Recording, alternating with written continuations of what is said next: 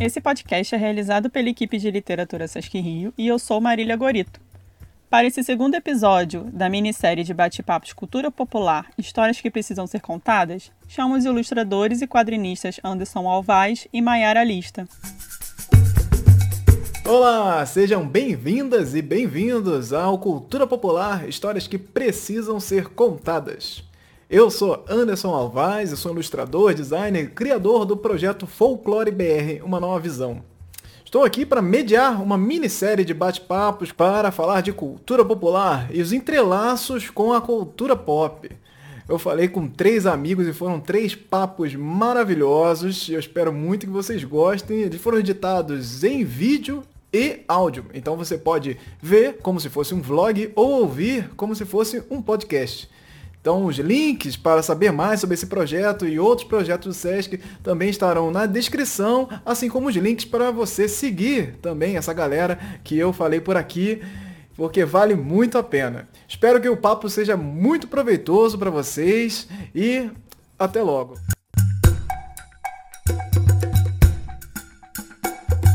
Olá, estamos começando aqui mais um bate-papo junto do Sesc para falar de cultura popular, histórias que precisam ser contadas. Então, estou aqui para receber a minha amiga Maiara Lista, está aqui presente com a gente para falar do trabalho dela, para falar de carrancas, para falar de motirô, cultura popular, todas essas histórias das pessoas, as pessoas que precisam aí ser ouvidas. Por favor, Maiara, se apresente aqui para quem não te conhece. Oiê, tudo bem, pessoal que estiver assistindo?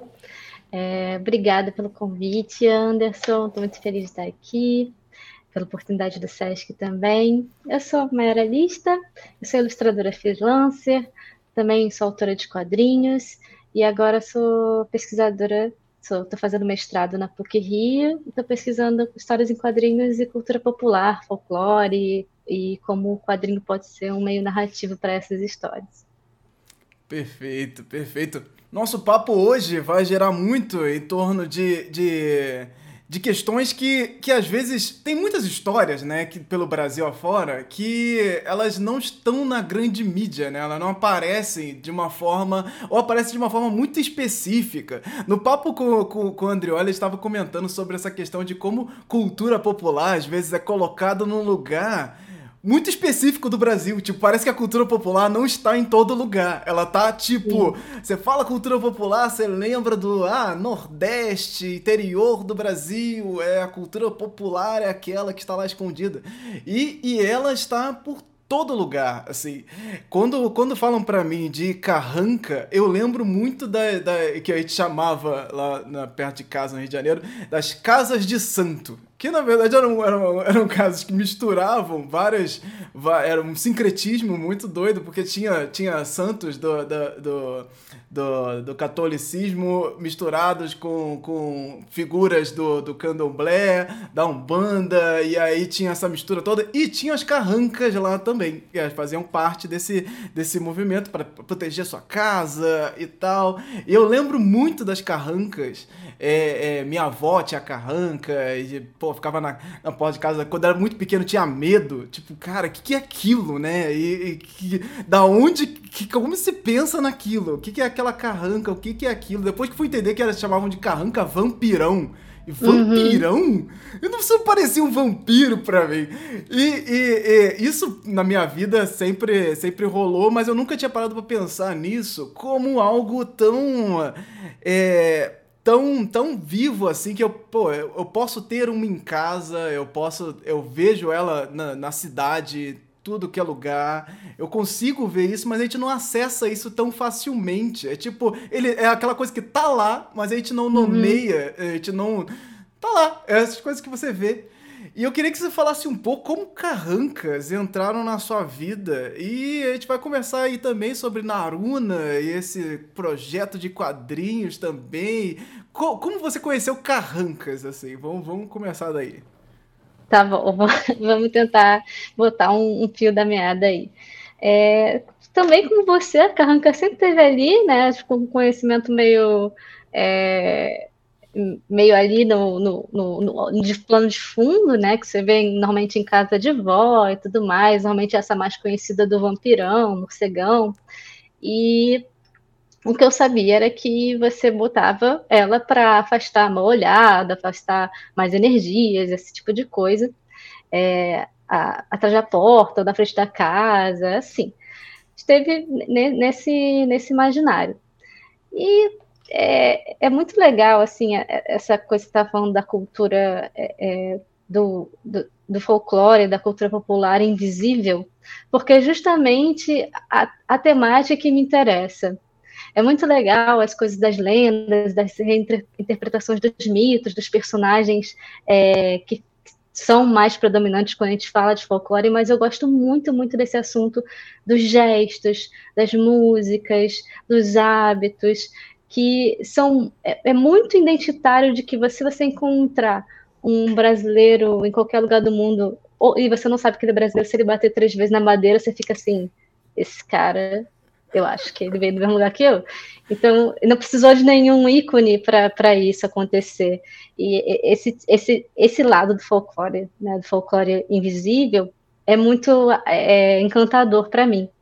E para entrar na, na coisa das carrancas, em 2017, eu estava fazendo meu TCC, eu sou formada em design, é, comunicação visual design na UFRJ, na Escola de Belas Artes, e eu tinha que pensar no meu projeto final.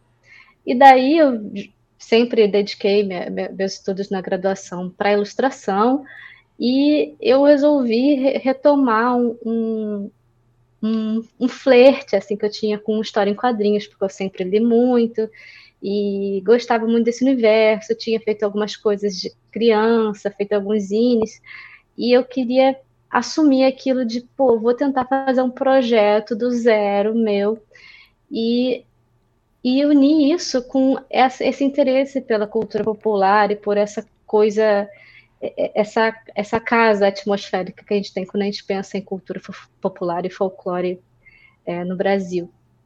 E aí, é, e, e, aí também, tipo, vou puxar várias aspas, assim, porque vai, vai vindo coisa na minha cabeça, não sei se eu vou muito vai, vai falando, vai falando. Mas tem, quando você fala, folclore e quadrinho, para mim eles se unem, porque quando eu comecei a, a, ler mais quadrinhos, foi por causa de, de quadrinho japonês, foi por causa de mangá, e o que me chamava atenção nas primeiras histórias que eu comecei a, li, a ler era justamente a questão de cultura era uma questão dos, do, dos personagens folclóricos que apareciam nas histórias que eu lia e das curiosidades que eu ficava sabendo através deles. Nossa, por que, que eles batem, é, fazem assim quando vão no templo? Por que, que tem esse personagem? Ele ligado à que mitologia desse lugar? E, e isso eu achava tão legal de eu estar conhecendo uma cultura tão longe, tão distante da minha, que não tem nenhuma ligação familiar, hereditária, mas que gerava um encantamento. Então, quadrinho e cultura popular, para mim, chegaram é, como interesses muito juntos. Então, a, a, a Naruna, que foi a, essa história em quadrinhos que nasceu do meu projeto final, foi a manifestação desse, desse pensamento e desse interesse. Então, veio todo aquele processo de, tá, que, que, eu, que história eu vou fazer, como é que vou, vou entrar nisso? Então, eu comecei uma pesquisa e foi uma pesquisa muito no sentido mais exploratório e é, interpretativo do que fidedigno. Tanto que hoje em dia eu lancei esse quadrinho em 2018 e eu tenho, eu mesmo tenho algumas críticas a ele de coisas que eu acho que com a cabeça de hoje eu poderia ter dado mais atenção, mas que na época era muito assim, projeto final de graduação, eram muitas coisas passando pela cabeça, era um trabalho muito mais pessoal do que representativo é, do, de um povo ou de, de um hábito de alguma região. Então, eu fiquei pensando na história e tudo mais, e aí eu não sabia exatamente o, o link que eu ia fazer para a minha história, qual seria realmente o norte. E eu estava pesquisando sobre cultura popular, pesquisando sobre cantiga, pesquisando sobre artesanato de diversas regiões e tal, aquela coisa bem mistureba, né? ia para o norte, ia para o nordeste, ia para o sul, ia para o centro-oeste, não sabia para onde eu ia. Tudo era muito interessante, acho que aquele primeiro mergulho. sem, sem é, classificar muita coisa. E aí eu me, me deparei assim com, a, com as imagens das carrancas e de outros tipos de carrancas que eu não conhecia, principalmente as do Médio São Francisco, e as carrancas de madeira, as carrancas que são feitas de barro, e eu achei muito interessante e elas encaixaram no fio da história que eu estava querendo contar. E aí surgiu a Naruna, que é um quadrinho sobre uma personagem que ela é aprendiz de escultura de carrancas, só que ela só consegue fazer carranca fofinha, engraçadinha, bobinha, e as carrancas têm que ser assustadoras, têm que dar medo, e ela está ameaçada de perder a vaga dela como aprendiz, o trabalho dela, se ela não conseguir fazer uma carranca de verdade. Então ela vai entrar numa jornada ali de busca, de até uma, um próprio é, desafio pessoal dela de fazer algo assustador, fazer algo que vem de dentro dela que ela não conhece. E, como eu disse, é algo muito pessoal, porque tinha a ver com o processo que eu estava naquele momento, né, de, de lapidar uma primeira história minha, que tem uma importância muito grande. Então, mi misturou todas essas questões. Uhum.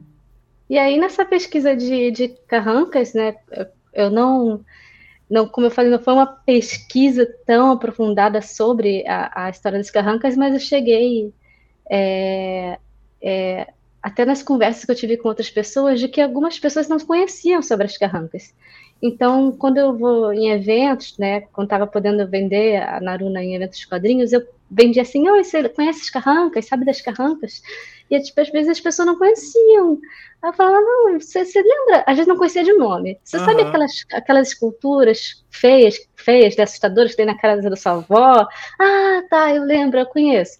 Aí a pessoa se ligava e eu explicava, ah, que tem o meu projeto, não sei o quê. E uma coisa que eu descobri na, na, na pequena pesquisa que eu fiz foi que é, elas têm essa questão do, do, do porquê elas serem por que existir né, as, as carrancas ali na, na proa dos barcos, é, de ser essa coisa de proteção, de espantar as criaturas do rio, de proteger as embarcações, mas também tem um cunho comercial, que era para é, deixar os barcos mais chamativos ou mais atrativos para o comércio da região.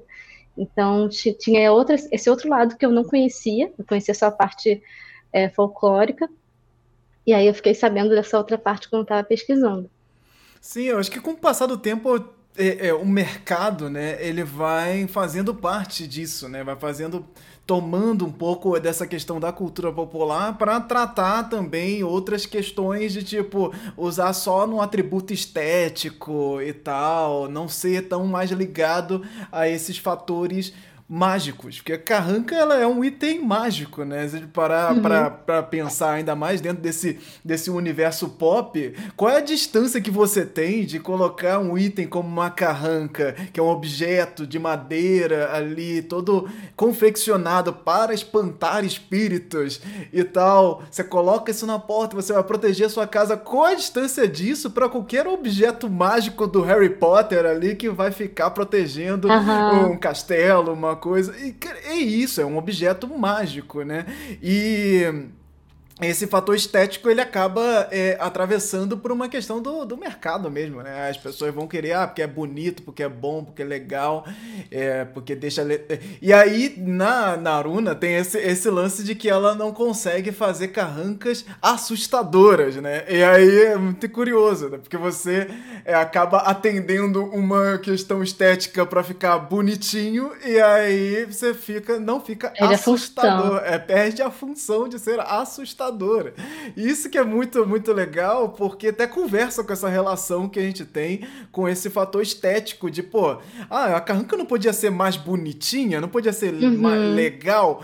Não, existe um porquê dela ser assim. E eu não sei se você sabe dessa história, eu vi isso numa entrevista, não lembro agora o nome do escultor, mas ele diz, se dizia ser o escultor da carranca vampirão. E aí, ele, ele diz que, que a ideia de fazer a carranca vampirão não, é, não era para ser um vampiro, era para ser o King Kong. Caramba, que legal! O trecho da entrevista a seguir se chama Viva a Caatinga artesão de carranca em madeira, disponível no YouTube da RTV Caatinga. Meu nome é Severino Borges de Oliveira, sou rio-grandense, cheguei aqui na década de, de 70, aqui em Juazeiro, carranca que tinha. Não tinha carranca na cidade de Juazeiro, eu morava em Juazeiro. Não tinha carranca pra gente ver. Eu, quando tirei uma foto no, no gorila, que passava o filme, aí fiz a primeira carranca tirada do gorila. Aí por isso que chama de vampiro. Depois botaram o nome de vampiro, porque tem um jeito muito, muito agressivo. Aí botaram o nome de vampiro. É a mais vendida até hoje.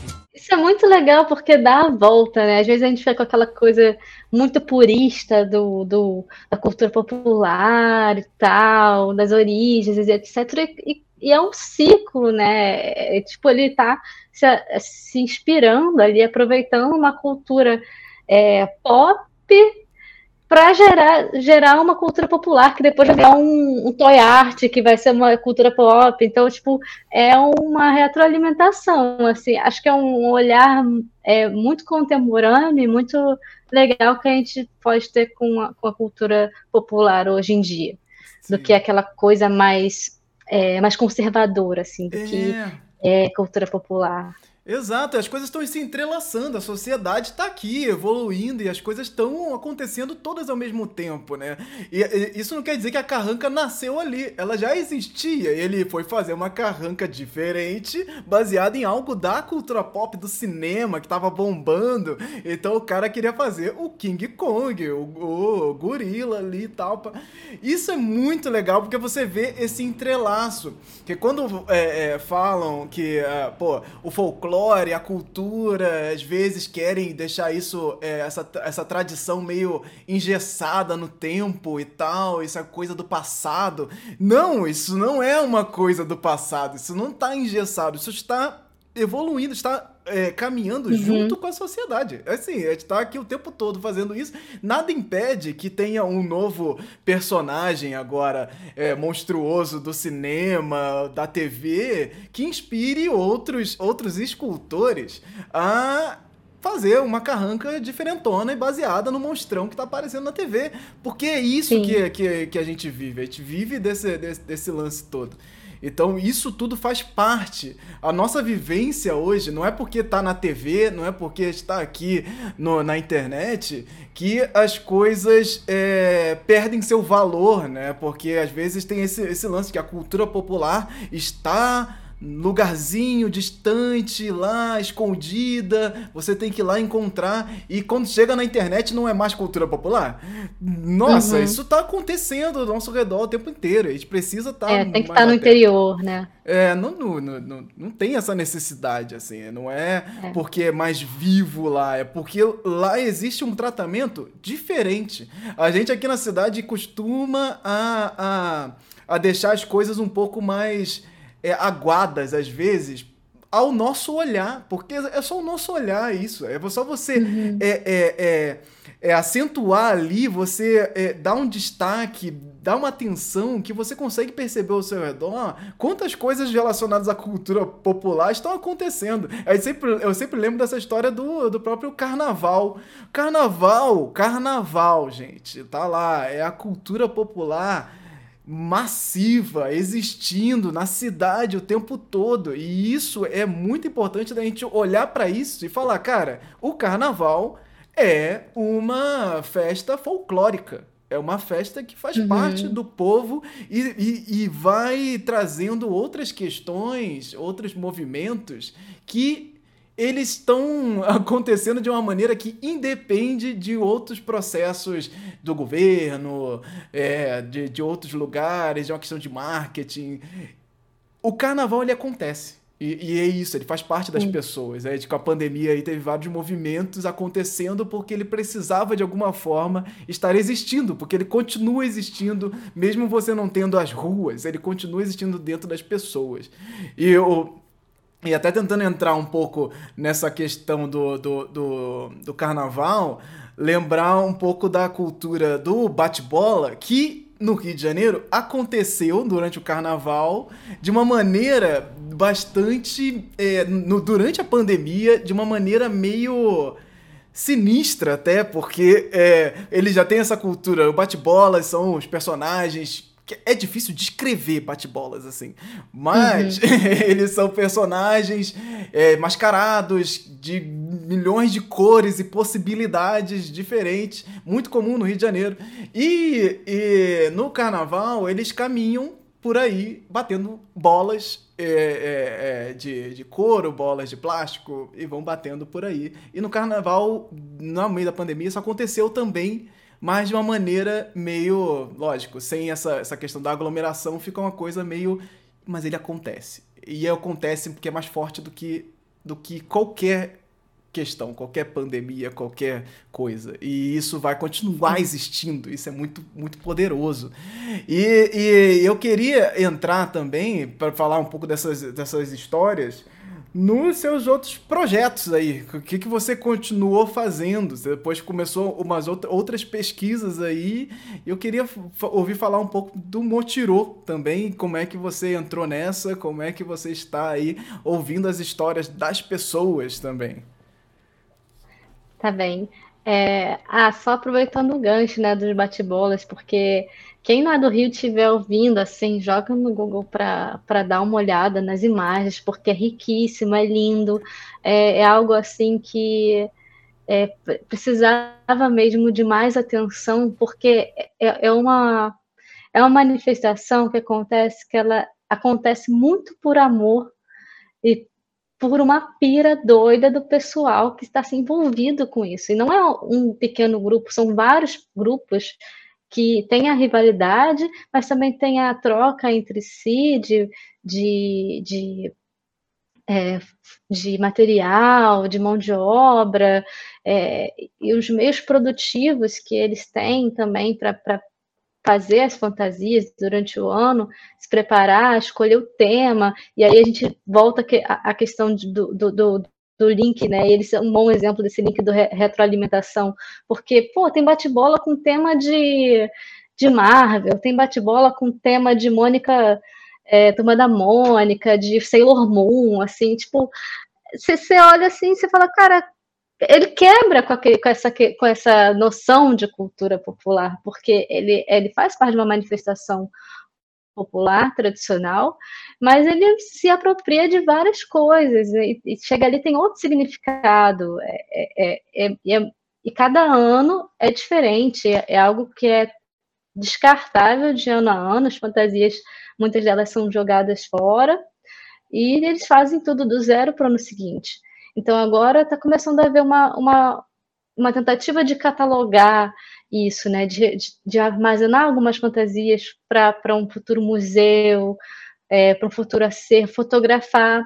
E aí, agora eu estou no, no, no projeto de pesquisa no mestrado, no laboratório de design de história. E lá tem um projeto que é o Motirô, junto com o Museu da Pessoa. O Museu da Pessoa, ele é um museu virtual que ele é, é um, cria acervos de histórias de vida. Então, ele tem histórias sobre. Se você tem uma história interessante de alguém que você conhece, sobre o tema que você conhece, você pode entrar em contato com o Museu da Pessoa e criar um acervo. Eles têm toda uma metodologia própria, uma, um, um curso de capacitação também. É muito, muito legal, é muito acessível. Então, você encontra acervo de de tudo, assim, pessoas imigrantes, é, pessoal de vários lugares do país. E, é, e é, ele tem essa parceria com o Motirô, que é um projeto do laboratório do DIS, que é, a ideia é fazer entrevistas com pessoas ligadas a manifestações populares do, do Brasil todo, é, em vários processos, pessoas, as costureiras, é, o pessoal que é só brincante, o pessoal que produz comida, o pessoal que, produz, que, que toca música, e entrevistar essas pessoas para conhecer mais sobre as manifestações, sobre como é a vivência, qual a importância, como é que acontece, quais são as características e como esses grupos foram afetados pela pandemia. Porque é justamente como os bate-bolas não, não puderam sair, né, alguns deles, é, também outros grupos de realizado, é, de, de é, Iemanjá tudo mais, eles ficaram ali com, com seus festejos prejudicados. Então, para entender como eles lidaram com isso e como, como isso afetou assim, as manifestações. E é muito, muito legal um projeto que está se expandindo agora, tem parcerias com universidades de Portugal, do México, que estão usando o modelo dessas entrevistas, que são entrevistas virtuais, para aplicar em, em, grupos de mascarados de, é, de, de, povoados desse, desses locais que também têm as suas manifestações populares, que muitas delas têm coincidências doidas, assim, com, com as que tem daqui, a gente começa a pensar, caraca, vem tudo de um lugar muito comum, muito humano, sabe? É, é, é, intrínseco a qualquer pessoa, eu acho. Então, é uma pesquisa muito legal, é um projeto que está acontecendo, já tem uma, uma primeira série do acervo disponível para ser assistida no museu, no, no, Museu da Pessoa, como Rede Motirô, é o nome da série, e a gente está entrevistando outras pessoas nesse momento também, para lançar mais e, e fazendo a capacitação com as, com as instituições de outros países. E, e a ideia, assim, é que essa, essas entrevistas, elas são feitas virtualmente. Então, tem essa, esse impedimento de ah, a internet da pessoa não é boa, ou a pessoa não tem um microfone, ou a imagem do celular é muito ruim. Então, tem toda uma, várias, várias barreiras que se tem que vencer para conseguir esses depoimentos. São pessoas que às vezes não estão é, muito ligadas com, com, com esse tipo de acesso, ou que ficam muito acanhadas para dar entrevista. Então, é um arquivo que ele, além de ser uma fonte é, de curiosidade, né, para a gente entender melhor, ele também acho que é um material bruto para desenvolvimento de outros projetos. Que aí é, é essa etapa que, que, que a gente no laboratório está tentando entrar, que é criar projetos a partir dessa entrevista. E aí teve um projeto, uma disciplina na, na, no mestrado que foi sobre cultura popular e cultura de massa, onde justamente a gente era, a ideia era estudar esses temas e pegar a, a, alguma entrevista ou uma série de entrevistas e fazer uma intervenção, uma criar algo a partir daquilo que é, fosse bom para expandir o conteúdo, alcançar mais pessoas, trazer ali algum, alguma, acrescentar alguma coisa, aquela captação que às vezes tinha um ruído, tinha uma falha de áudio, é, e aí tiveram vários trabalhos de até intervenção de coreográfica teve, foi super legal, teve é, performance, teve costura, teve tudo mais assim e daí eu fiz um, um mini folder em, que é um quadrinho com pedaços de três entrevistas, todas elas sobre mascaradas. É uma com o Marcelo Índio, que é o aqui do Rio de Janeiro, uma, uma representação muito importante no, nos bate-bolas, né, daqui. E onde ele conta que encontraram uma numa escavação em Santa Cruz, se eu não me engano, encontraram uma uma forma de, de cimento de uma máscara histórica de bate-bola, que é a máscara do linguarudo. E ele conta sobre essa escavação em algum momento na entrevista e eu achei que era um trecho legal. Então, separei esse trecho. A outra entrevista era do mestre Barbudo, de Maragogi, e ele conta, ele faz umas, umas máscaras, umas cabeçorras assim grandes de papel machê, e ele conta que ele é, foi entrevistado por um repórter que roubou uma das máscaras. É, e aí ele fala que ah, foi como se tivesse roubado uma parte do meu corpo, porque eu faço essa, isso aqui com muito amor, eu faço é, com muita vontade, é como se fosse alguém da minha família. É, e é um, um, um recorte também que eu destaquei. E o outro entrevistado é o mestre Dodô, dos Caretos de Acupe, da Bahia, e ele conta, né, de, de que agora na pandemia ele, eles não saíram, eles, é, a, eles não fizeram a, a, brincadeira, né, que é o, a, o mascarado, eles fazem mascarada e põem um vestido de chita aí na parte de baixo colocam um monte de folha seca para fazer um, um enchimento, assim, fazer um barulho quando a pessoa corre. E aí correm atrás das pessoas na rua, é, tipo, tem vídeo na internet, é super legal. E aí, esse ano, como ninguém podia estar na rua, os mascarados saíram sozinhos, sem é, correr atrás de ninguém, só para ter o movimento ali, não deixar passar em branco. E aí ele conta na, na, na entrevista que eles conseguiram apoio do, do governo para alguns eventos, então eles conseguiram é, ir até, se não me engano, ir até o Haiti, fazer algumas apresentações fora do Brasil. E aí ele encontrou, é, numa dessas ele deu um, uma das máscaras para um pajé do Haiti. E aí depois ele encontrou esse pajé de novo. É, e aí ele falou: ah, você está lembrado dessa máscara aqui? Aí ele, ah, tô. Ah, então, ela agora é um orixá. Então, ele transformou aquela, aquela arte em outra coisa, eh, tomou outro significado depois que ele, que ele tomou posse dela. Então, uma troca não era nem a intenção dele quando virou uma outra representação.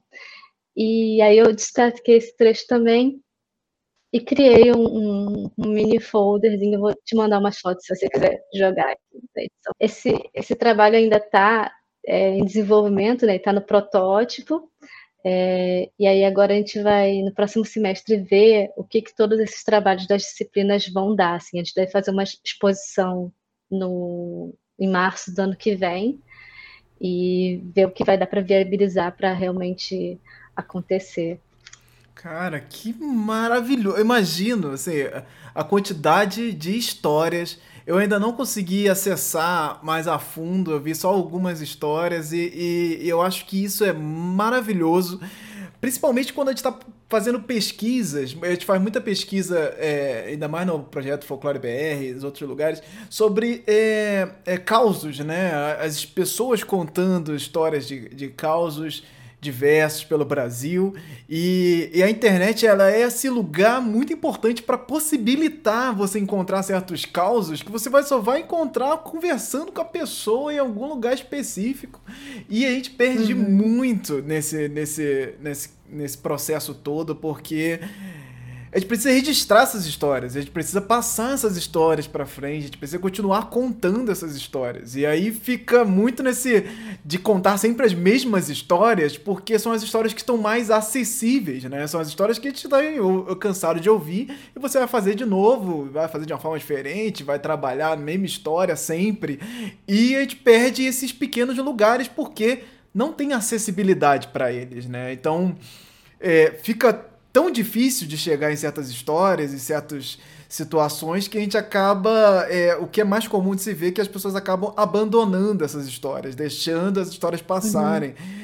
E, cara, um movimento como esse é fundamental para fazer essas histórias permanecerem vivas ali, registradas de alguma forma, e, e, e trazer isso é muito legal. E, e, isso dentro do campo do design tem uma, uma, uma possibilidade específica, ainda mais nesse campo visual, que, cara, a gente tá aqui como designers, então vai rolar um papo de designer agora, que é um pouco essa, essa relação de como, dentro desses estudos, do, do estudo, estudos gráficos, né, tem uma, uma é, não sei, uma certa pomposidade em certas questões, tipo da beleza suprema, do, do, do lugar que tem um ângulo muito específico da arquitetura, e aí tudo faz um sentido matemático. E quando a gente tá falando da, das histórias populares, dessas festas populares, movimentos de mascarados e tudo mais tudo se bagunça no campo do design. Tudo se bagunça, caótico. Assim, caótico. é caótico no nível extremo. E, e aí, pra, pra galera do design pomposo, olha pra isso e fala, gente, que coisa horrorosa esses bate-bolas que são assim, misturam Dragon Ball Z com Frozen e com umas cores fluorescentes e que não tem nada a ver com nada. Existe um outro estudo para ser feito ali que que a gente perde muito nesse, nesse, nesse afastamento por ser tosco, entre aspas, assim. É porque te coloca no campo do tosco, do feio, e não, e não entende a lógica daquilo, o que fez as pessoas chegarem naquele, naquela estrutura. Isso acontece muito na área do design inteira, assim, a área da, da arte inteira, que é você coloca, às vezes, no museu, certas coisas que a maior parte das pessoas que passam por ela não entendem o que significa. E aí é, uhum. não, é um artista de, da, europeu, de não sei onde, que ele fez um pedaço de pedra aqui e botou em cima, pendurado com um ferro. E você vai, vai ver a explicação, isso, essa explicação não acessa as pessoas. Porque as pessoas, a grande parte das pessoas não entendem o que significado daquilo. E aí ele tá lá no museu porque ele tem umas outras entradas, né? O museu ele tem outros, às vezes tem outras formas de entrar no museu. E aí você perde muito de colocar no museu esses artefatos da nossa cultura popular que são valiosíssimos. São coisas incríveis e extremamente complexas que você não, não dá um destaque por estar dentro desse campo do, do tosco, do inacessível, do nossa, qualquer lugar que eu for colocar isso vai ser horrível, vai ser. E, cara, existe um, um raciocínio ali. Existe uma forma de chegar naquilo. E, e essa forma de chegar naquilo diz muito sobre as pessoas. E a gente precisa entender Sim. como essas pessoas pensam, como essas pessoas pensam a arte. E para entender como as pessoas pensam a arte, você precisa entender como elas fazem a arte. O que é a arte para elas, o que significa, o que é bonito para elas às vezes. Tem uh, muitas pessoas que vão entrar no museu e não entender nada, achar tudo horroroso. E aí vão achar Sim. lindo coisas que estão dentro do campo onde elas têm um acesso, um conhecimento, um, um é, é a questão do pô, Museu do Mamulengo, por exemplo, também. São, pô, são incríveis e é ali, é história viva, é teatro de bonecos, é um monte de coisa que fazem parte daquela narrativa e, e aquilo é maravilhoso. Mas ele não é maravilhoso no sentido. Uh, vou comparar com uma obra europeia do século XV, que é realista, escambau. Uhum. Aí você vai querendo colocar aquela coisa assim, do que é arte e o que não é arte. O que é, uhum. é, uma arte gloriosa para se estar no museu em Londres e o que não, não presta, porque é da cultura popular, do povão, é, vamos deixar para lá. E eu imagino o quanto você deve estar se aprofundando nesse, nesse lugar de olhar para isso com um carinho, porque a, a, junto desse objeto, junto desses fatores ali de a, artesanais e, e, e, artísticos, tem uma história, tem uma pessoa colada naquilo. E isso acho que é muito, uhum. muito, muito interessante, assim. É... E, e, e, assim, se você quiser até dar algum exemplo ou entrar em alguma outra história específica, fica à vontade, porque eu imagino que deve ter muita coisa aí para se falar. Pô, ainda mais, pô, é, é, bate-bolas. Antes de, de entrar uh, é, um pouco mais, eu queria. Eu, você tinha comentado de alguma, alguma pessoa bate-bola que você viu dentro dessa, desse, desse Motirô também. Eu queria que você falasse um pouquinho aqui pra gente fechar esse assunto bate-bolístico aqui e uhum. comentasse um pouco. Ah, no, nos bate-bolas, tem, tem vários bate-bolas que são entrevistados no, nesse projeto Motirô, né? De várias turmas, né? Porque aqui o grupos, os grupos de bate-bola são chamados de turmas. E tem. As entrevistas com eles são muito bonitas e emocionantes, porque tem um, tem um cara que quase ele até chora, assim, de falando sobre como aquilo é importante para a vida dele, como, como mexe com ele. E é, é legal ver, como você estava falando, do, do, de como aquilo e como aquela arte, que às vezes nem é visto como arte, é, é enxergado por cada um deles, dependendo de qual é a participação deles no processo produtivo. Então, tem, por exemplo, tem um cara que é um escultor que trabalha com o carnaval de avenida. É, ele vai enxergar aquilo extremamente tecnicamente no, no, na entrevista dele, como é um trabalho, faço com primor, não sei o quê, já, já expus não sei aonde, minhas peças, mas também é uma coisa efêmera, porque acabou o carnaval, acabou aquilo ali, aquela, aquela, aquele isopor se é aproveitado para outra coisa, não sei o quê.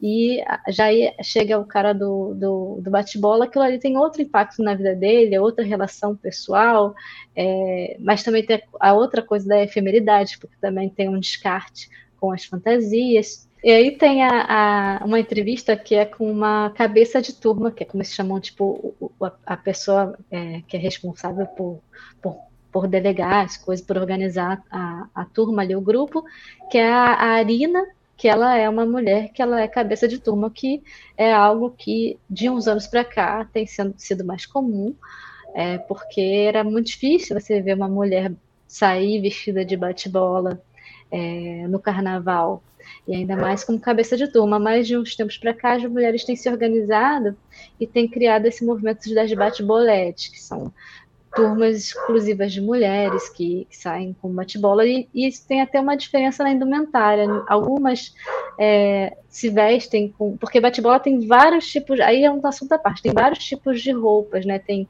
tem aquelas mais bufantes, tem as mais tradicionais, tem o barbudo. Então aí já, já é outro papo, é para a pessoa mais especialista. Mas o, é, é nas bate-boletes tem é, grupos que se vestem com com roupas que são mais tipo lycra, tem a sainha, ela é colorida, mas ela é mais assim para é, ressaltar o corpo feminino. Então uhum. tem essa diferença na indumentária.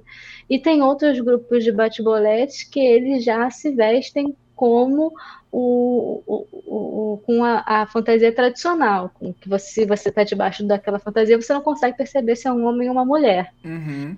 Então tem essa, essas questões que aparecem quando você é, tem um, um, outro gênero entrando nesse movimento também, né? Quais vão ser as preferências ou as induções que acontecem.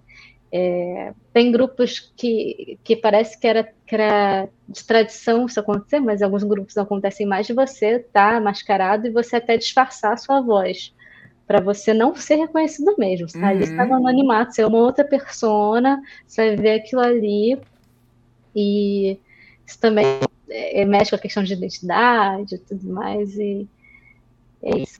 Não, é fantástico essa relação do, do das bate-boletes com as mascaradas pelo Brasil afora. Essa relação do gênero, o mascarado no, nas festas de mascarado Brasil afora, eles não têm um gênero. Só que as mulheres não tradicionalmente não podiam participar antigamente uhum. e foram entrando aos poucos, justamente por esse esse lugar do mascarado não possuir um gênero. E isso é fantástico porque é o tratamento do gênero sem você falar sobre isso, porque o mascarado tá mascarado, você não sabe quem é. E aqui e não saber é muito importante para a tratativa de todas as festas de mascarados. Então, você não, você não sabe quem tá ali, se é um homem, se é uma mulher, não importa, na verdade, assim. E, e, e por isso, eles estão mascarados e ali existe uma outra coisa. Isso vai para também, às vezes, até por um campo religioso, onde em algumas festas uhum. tem máscaras também,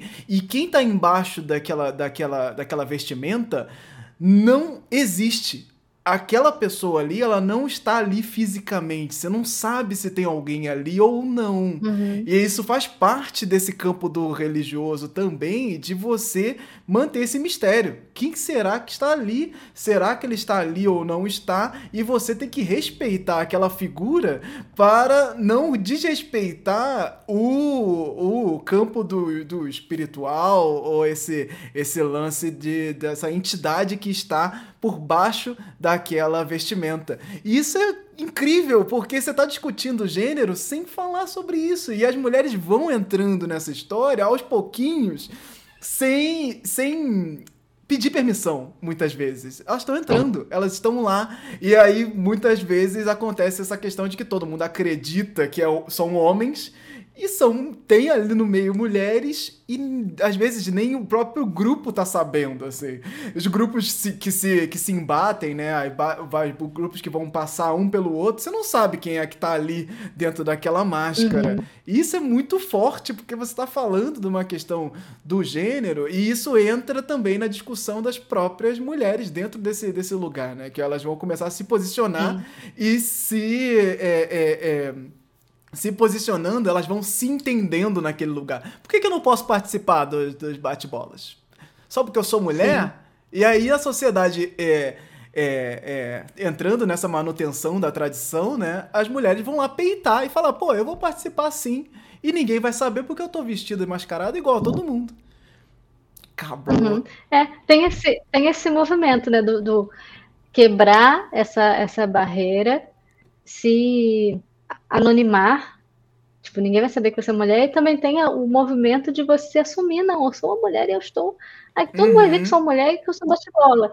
Então, isso é legal que acontece em outras manifestações também. Tem uma entrevista também que é com a Pândora, que é dos Caretas de Triunfo, que ela é muito é, representativa nesse sentido, porque ela é, também é líder lá do grupo dela de, de, dos caretas, e ela foi, acho que, a primeira a desenvolver a, uma, uma fantasia dos caretas de triunfo que é, que é feminina.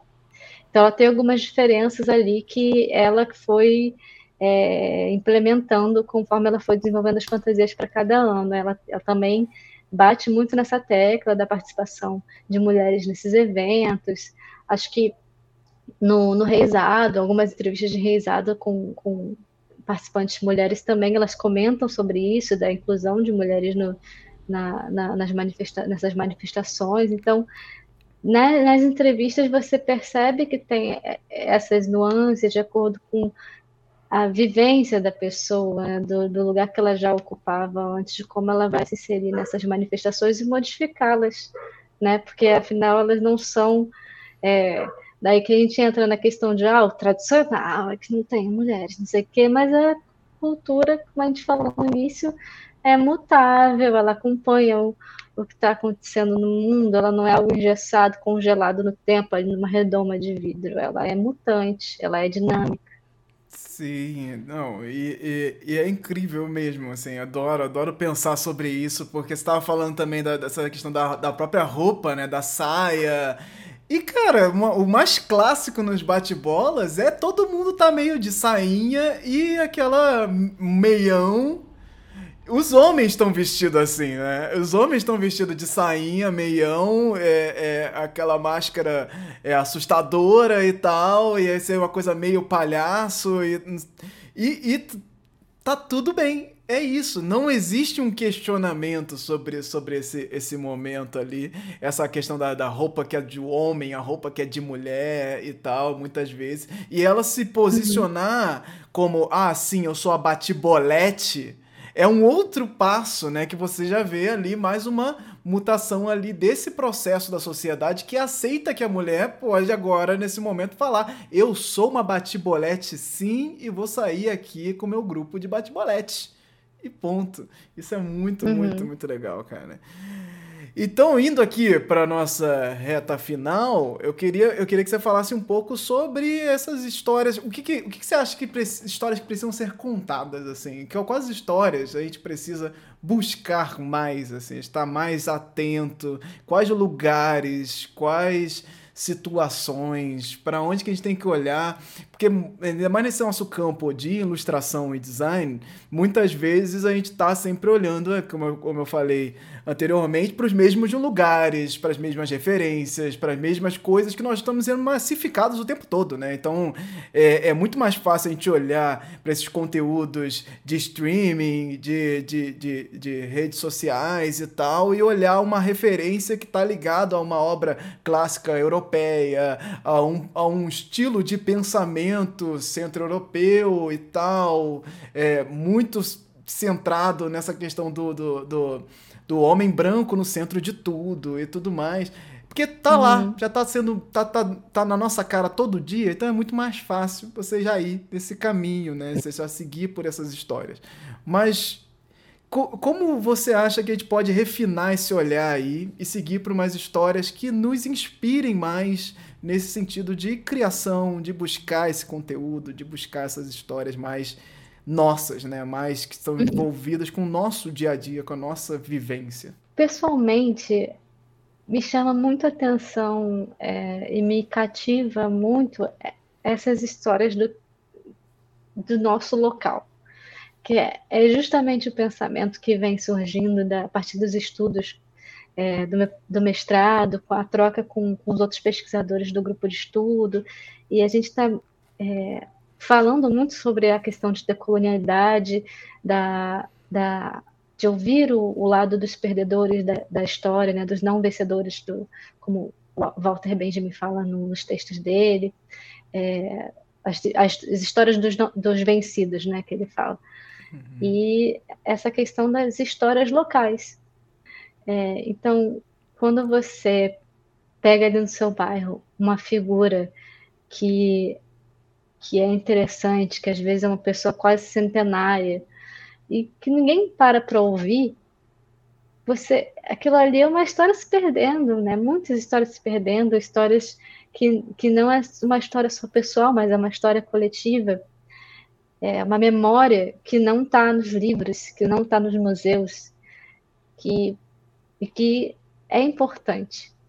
E importante até no nível afetivo. É, daí, por isso que eu acho que esse projeto do Museu da Pessoa e o que tem se tentado fazer é muito legal.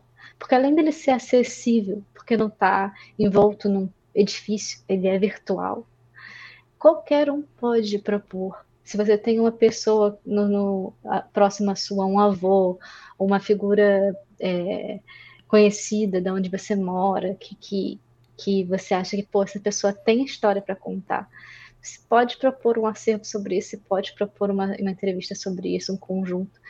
E, e eles têm meios diversos de armazenar essa informação, né? Como eles têm backups, têm, têm fotos e tudo mais. Então fica ali algo que vai é, sobreviver para além da vida daquela pessoa, né? Por mais que nada seja infinito, né? Algum momento, alguma coisa vai acontecer que aquilo, aquilo vai se perder, mas vai ser prolongado, vai chegar a mais pessoas que vão vir depois, vai criar ali um legado. Então, me, eu, eu gosto muito dessa coisa de olhar para as histórias dos anônimos. E aí é justamente o que eu estou tentando fazer com essa, com essa minha pesquisa, de unir, unir as histórias em quadrinhos como meio narrativo para essas histórias. Ainda estou muito no início, ainda estou fechando qual grupo seria interessante trabalhar, mas, sobretudo, essas figuras anônimas mas que de alguma forma movimentam é, algo ali no seu local, na sua comunidade, que, que traz né, histórias que, que são potentes, não necessariamente globalmente, nem nacionalmente, nem na cidade, mas para aquele grupo. E isso é igualmente válido e importante, não precisa ser uma figura heróica, é, de guerras e tudo uhum. mais, que a gente aprende na escola e não esquece mais que ganha nome de rua é, as histórias locais dos anônimos são igualmente importantes e relevantes. E elas nos ensinam outras, outras coisas, né? Coisas às vezes mais próximas do nosso cotidiano. É, tem um, um, quadrinista que ele faz é, quadrinho jornalístico. Eu não sei se eu vou falar o nome dele certo, mas se eu falar errado, eu te mando uma erratazinha, que acho que é Pablo Aguiar, ou Pablito Aguiar que ele tem um projeto muito legal, que ele tinha uma relação meio conturbada com a cidade dele. Não vou lembrar o nome da cidade, mas é alguma cidade do sul. E ele resolveu sair entrevistando pessoas da cidade dele, do bairro dele, com um gravadorzinho, entrevistava, e depois ele transformava essas entrevistas em quadrinhos ele criou uma série sobre, sobre isso para ter uma relação diferente dele mesmo com a cidade. Criou realmente um afeto diferente, passou a criar um gosto pela cidade. E ele tem até um TED Talk sobre isso, é muito bonito de ver. E depois lançou, né, teve um apoio da, da prefeitura para distribuir essa, essa publicação nas escolas. Olha. Então, para as crianças conhecerem pessoas de verdade do local, local que elas moram e terem acesso a essas histórias, esses, esses relatos. Então, tipo, isso é um projeto completo que modifica o local, que é presente, que cria é, acervo para o futuro. E, é, é, muito bonito, sabe? É esse tipo de coisa que eu acho legal de fazer. E, é, e assim, mesmo que se não se, não se siga para um relato é, é, documental, como é nesse caso, né, que apesar de ter uma interpretação de quadrinhos, é a fala da pessoa ali, né, uma entrevista. É, tem também outros trabalhos, tem um curta-metragem que é, acho que é Histórias da Maré, que você conhece, né? É incrível. Contos da. Maré, maravilhoso. Contos da Maré. Maravilhoso. Que eu achei sensacional. Recentemente só, no, numa, naquela. Acho que você que divulgou aquela mostra de, uhum. de ficção fantástica E, nossa, muito obrigada por ter divulgado, porque eu vi vários assim que eu falei, ah, meu Deus, isso é muito legal. E esse achei demais, porque ele é justamente é, cultura popular contemporânea em favela e as pessoas contando ali, ah, tem a fulana de tal, que aí dizem que de noite ela vira jacaré, e vira não sei o que, e vira papá. E, e é muito legal. Isso, e é, é, tem a pessoa contando a história e tem isso sendo ficcionalizado através das imagens ao mesmo tempo. Então, é uma forma ali de, de aproveitar essas histórias e transformar elas a partir de outras mídias, mas sem você é, sem você hegemonizar aquilo, né? Você ainda mantém a individualidade, a essência da, daqueles relatos. Sim, sim. E, e, é isso. É esse, essa busca, às vezes, ela, é, ela é um pouco. Parece ser desmotivadora para algumas pessoas, porque você tem que se mexer. E, e se mexer é muito importante, assim. A nossa é. função como criador de conteúdo é se mexer. Não adianta você ficar é, é, se retroalimentando ali das mesmas coisas, vai te fazer ser o mais do mesmo. Não tem como. Você tem que se mexer e tem que fazer alguma diferença. É, é e alguma diferença. É, é, tem aquela é sempre aquela relação dos micromovimentos, assim. Você não vai, vai salvar o mundo, sabe? Você não vai fazer a nova Disney, mas você vai fazer a nova Disney do seu local, do seu bairro, da sua rua, do seu prédio. Sabe, uhum. você vai estar tá ali fazendo uma coisa que vai envolver todas as pessoas que estão ao seu redor. E o seu mundo, muitas vezes, é o que está ao seu redor.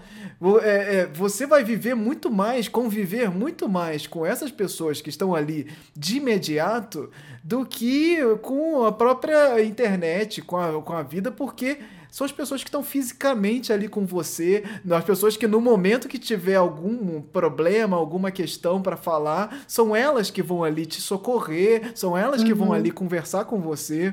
Então, assim, falar da sua família, falar do seu entorno, falar do seu lugar é muito poderoso. Isso, isso é, é nesse mundo de redes sociais, sendo bombardeados o tempo todo por milhares de informações, ter essas informações específicas faz de você uma pessoa especial, um movimento especial, um movimento mágico, sim. Isso aí é um movimento mágico que você está fazendo no seu local, transformando o seu local de verdade, assim. Como é que. Uhum. É, é, é, você, não, você não botou uma estátua ali, mas você botou algo que fez um movimento e mudou aquilo. Mudou a percepção, uhum. o olhar das pessoas ao seu entorno sobre elas mesmas. Cara, isso é incrível. Isso é, isso, é, isso é poderosíssimo. E muitas vezes a gente perde esse, esse lugar no meio de tentar ser maior, tentar ter mais seguidores, ou tentar fazer uhum. alguma coisa que é potente num nível virtual e às vezes não significa nada para a própria rede, para o próprio uhum. é, é, lugar que você está fazendo. Então, assim, é isso. Eu acho que é perfeito uh, esse lugar, é perfeito o seu trabalho, Mayara. Adoro seu trabalho, sou muito, muito fã. E não é à toa que eu sempre penso, pô, vou indicar, indicar a Mayara, indicar aqui, porque é muito importante você olhar para esse movimento e falar, cara, tem coisa aqui, a gente precisa falar mais disso, a gente precisa olhar mais para isso. E aqui eu queria que você deixasse seus links, seus. seus é, é, suas indicações aqui para como, como as pessoas podem te encontrar. A, a, Naruna, eu acho que ela tá online, ela tá online, é possível você encontrar seus quadrinhos online. Explique aí para as pessoas aqui nessa nossa despedida. Tá bem. Ah, só para finalizar, então, com, com, uma conclusão, um último pensamento é que eu acho que esse papel que a gente se coloca, que você se coloca e outras pessoas que trabalham com divulgação folclórica, com comunicação nessa, nesse tema, é da gente olhar com carinho para esse tipo de, de indivíduo é, que está ali pontualmente num, num, localzinho, escondidinho, trazer essa pessoa, né? É, tipo, nesse sentido, acho que com esse acervo do Motirô, talvez você encontre outras pessoas bem legais para você entrevistar, acho que vou te dar muito material, assim, ou, outras coisas para conversar sobre, mas é, são pessoas que e, e, temas que às vezes assim uma editora vai olhar ou, uma produtora vai olhar e falar tipo, ah, isso aqui é muito específico, não dá para fazer porque isso não tem público e não tem dinheiro, é, não vale a pena financeiramente fazer. Mas essas questões são questões que estão englobadas num, num pensamento de mercado grande, mercado global, mas que elas não invalidam a produção local. Então, você vai produzir um conteúdo específico de Folia de Reis, sei lá, vai atingir é, 200 pessoas, maravilhoso, porque atingiu quem tinha que atingir.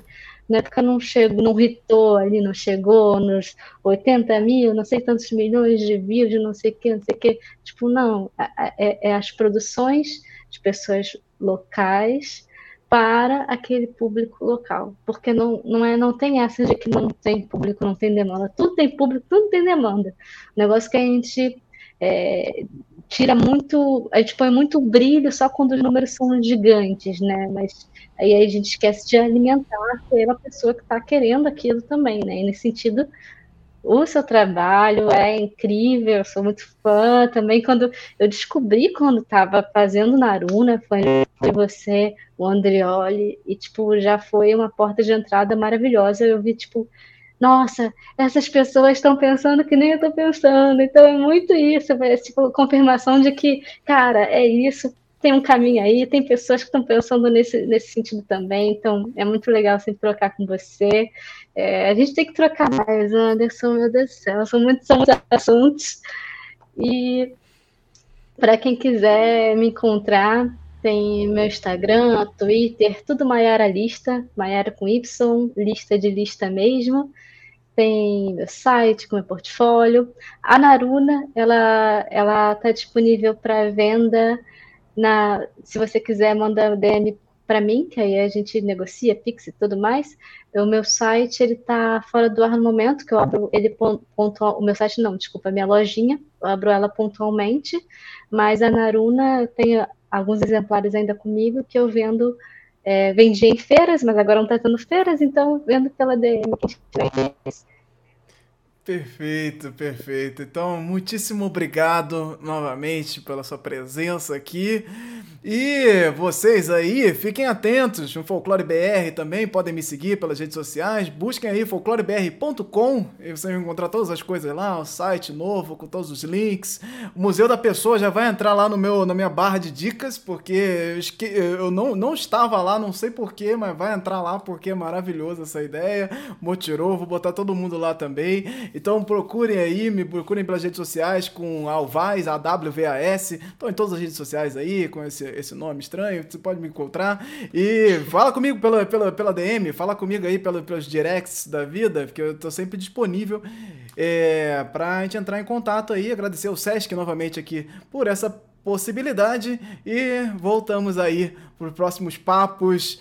E muito obrigado, Manhara, e até a próxima, gente. Tchau, tchau. Tchau. Chegamos ao fim do programa Cultura Popular Histórias que Precisam Ser Contadas. Este conteúdo é uma realização do Sesc Rio e foi editado por Anderson Alvaz, coordenador do evento virtual Folclore BR Somando Visões 2021.